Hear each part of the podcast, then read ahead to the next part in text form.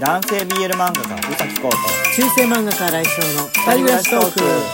はいこんばんは来翔で宇す崎浩です今日ね久しぶりにマクドナルドに行ってしまいましたねねこうくんとねあのー黙食最近はね黙食をしてるんですけどうん喋、らないで食べるっていう風なやつなんですがシーンとしながらなんかマックを食べるっていうのもこう違和感を感じつつもまあみんな全体的にシーンとしてるもんねそうだね食べ物屋さんに入るとね、あのー食事をして帰ってまいりました。 はい、でねあのね今日は普通のお便りの日なんですけれども、はいはい一番最初にいきなり僧侶のあの僧侶からのお便りを読んでしまうってことをやっても大丈夫でしょうかあ構いませんよどうしたんですか、はい、あのサブカルサブカル度が高いのかなとか思ったんですがずっとね読み損ねてたやつもう3月の3日ですねあー おひな様の日にもらったやつなんだけど読み損ねていたっていうのがねあったんでちょっとそれから読んでみてもらう、はいごめんねごめんね僧侶ねずっと読読み損ねちゃっててはいお願いします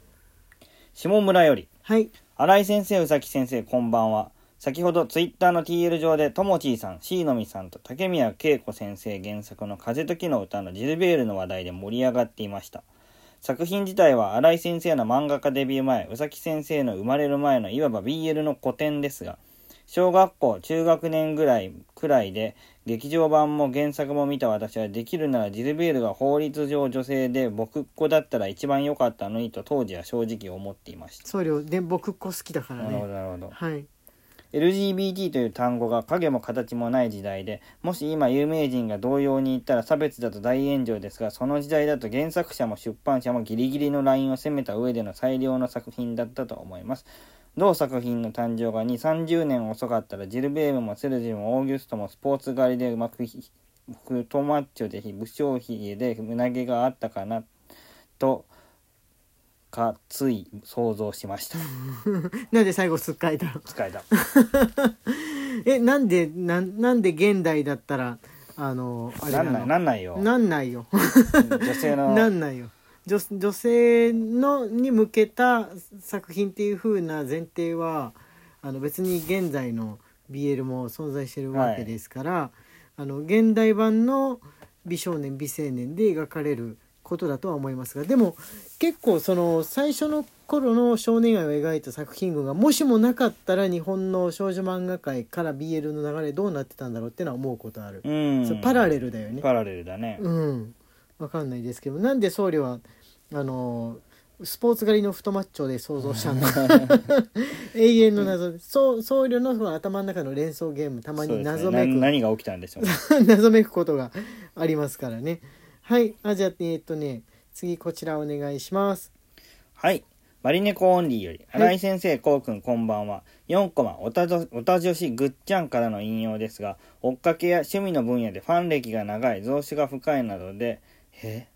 審判審判普不段代戸ざまが戸ざまという厳格な序列があると言いますがこれは同性愛や両性愛トランスなどセクマイ関連でもその強さ度合いや幼少期幼稚園くらいちょっと猫が今ねなんかねなんかえなんかは吐 いた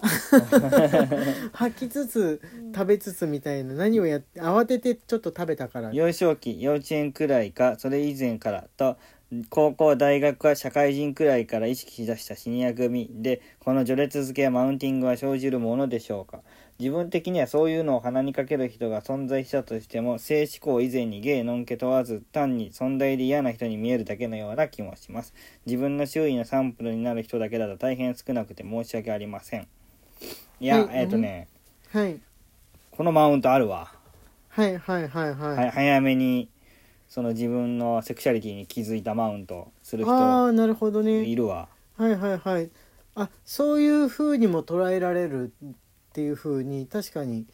あのー見かけたことはあるけど、うあんまり深く考えたことなかったな俺そうだねうん、幼少期ちっちゃい頃から要するに気づいていた人の方が本格派でもう大人になってから気づいた人はあの本当みたいなにわかみたいな感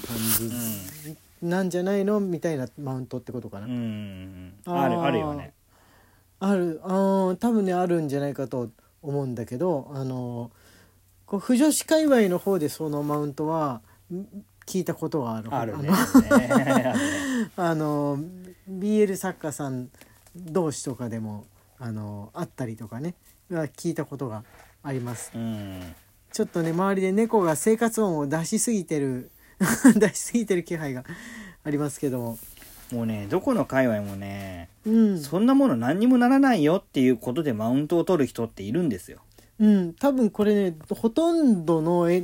あのなんつうのカテゴリーであるんじゃないかな、うんいこのちょっとでも早い方が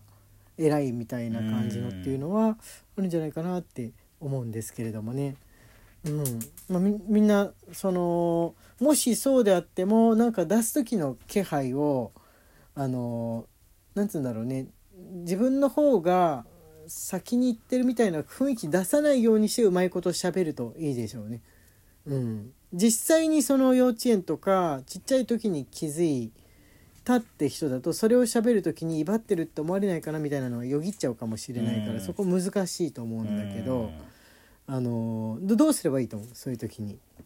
例えば小小学生の時にこうくんとかは気づいた初恋で気づいたっていう、まあ、一つのこのこうなんて言うんだろうねこう多めゾーンじゃん。うんまあうん、多めゾーンだけどそれより前に気づくとかの場合あのどうなんでしょうどういうふうにして人に言ったらいいと思う他人に話す時にえいや特に気にすることないんじゃないかなでもあのね尊大に思われてるタイプの人も気にしないで言って尊大だと思われちゃってるっていう可能性もあると思うんだよね。うんえ自分はいついつからだよみたいな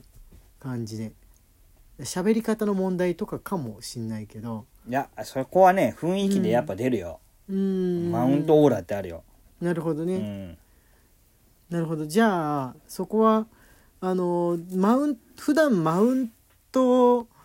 しやすい人がそのそう思われやすいのかなそうだねそれはあると思喋うり方がちょっっとマウント気味っていうと風な感じだったりとかが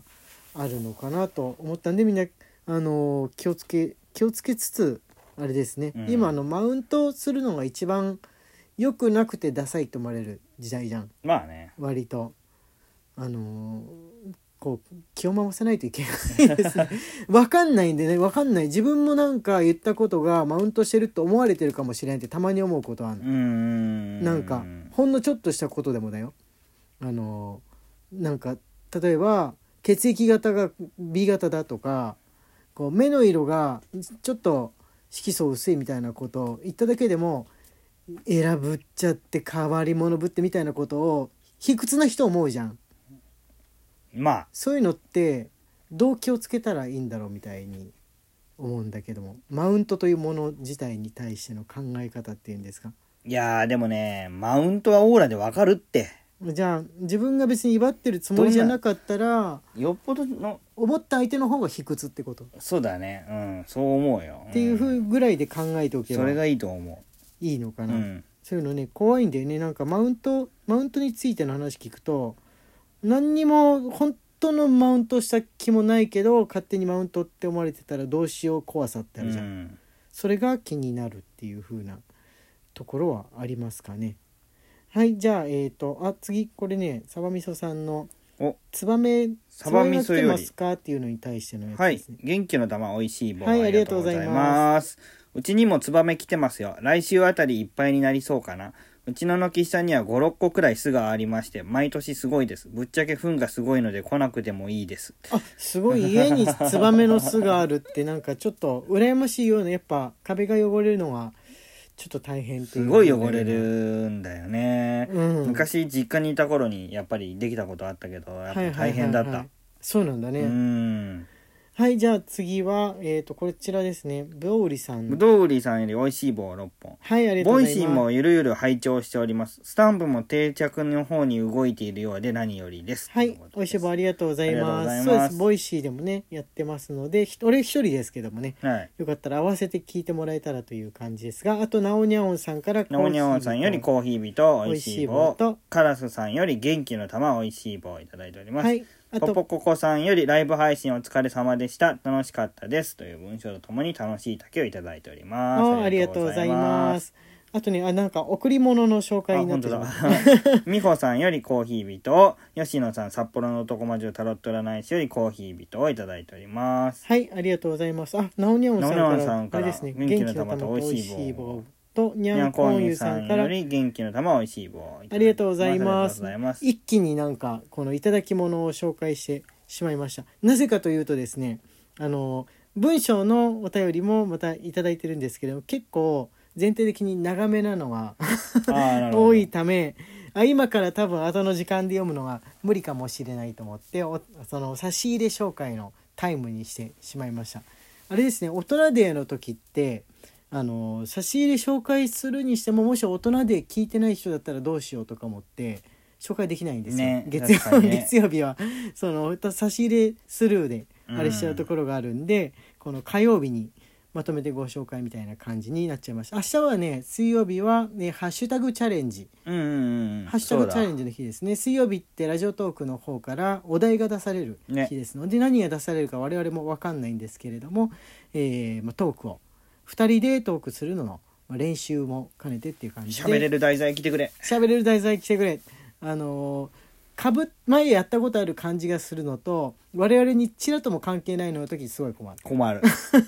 過去のハッシュタグから引っ張ってきたあるかなみたいな感じになるからもう願うしかないですね。というふうに言ってるうちに、えー時間がやってまいりました、えー中世漫画家新井翔と男性 BL 漫画家うさきこうの二人暮らしトークでした